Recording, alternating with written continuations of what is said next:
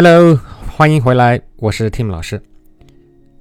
今天我们要学的是 devil to pay，还有一个是 give the devil his due。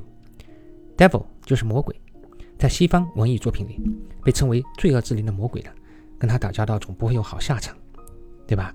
魔鬼通常用金钱、地位啊等等，让你眼花缭乱，让你上钩。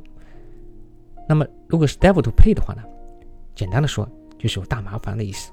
英文解释呢是 a trouble to be expected as a result of an action。啊，你做了点事儿，这个事儿呢，哎，带来麻烦了。比如说，you will have a devil to pay if you hurt me。如果你把我伤到的话呢，你就有大麻烦了啊。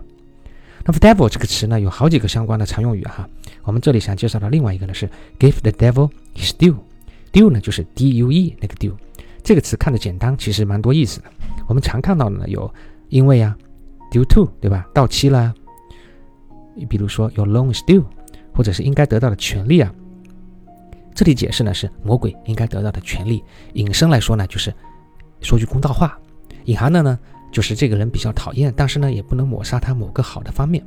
比如说，I don't like the way my new boss manages my work，but give the devil his due，our sales have improved。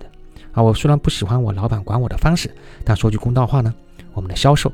还是提高了，说明就还行，对吧？好，今天我们学了 devil to pay 啊，大麻烦，还有 give the devil his due，说句公道话，大家呢可以在平时的时候呢练起来。